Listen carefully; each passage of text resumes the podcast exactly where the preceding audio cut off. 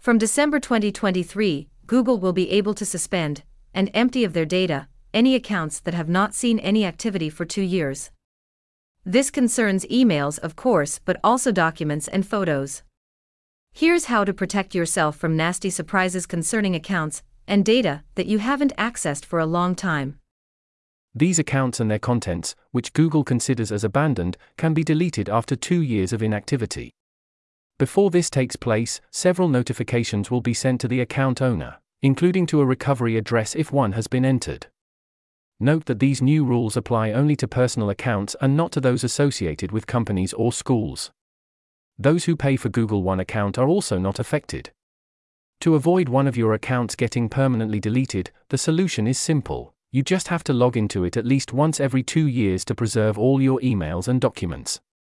This account will then be considered as active and will not be threatened with deletion.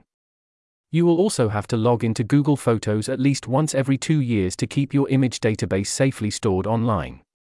It is not currently possible to merge two separate Google accounts. So, to avoid any nasty surprises, it is strongly advised to back up your old content or data elsewhere and then import it to an active account.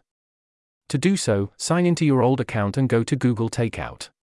Select all your data to download and then copy it, service by service, to your other account. Then, you won't have to worry about keeping the old data on Google servers.